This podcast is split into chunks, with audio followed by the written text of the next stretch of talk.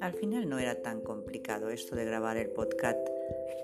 Lo de la música, el propio programa Anchor ya te da unas opciones, unas más rápidas, unas más lentas, entonces quizás es cosa de incorporar la que uno quiera.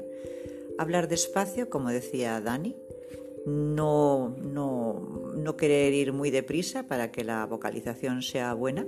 Y sí, sí, en principio esto funciona. Ahora a ver qué tal hago para guardarlo. Venga, pues muy bien, el cursillo facilito, sencillito, pero mira, operativo.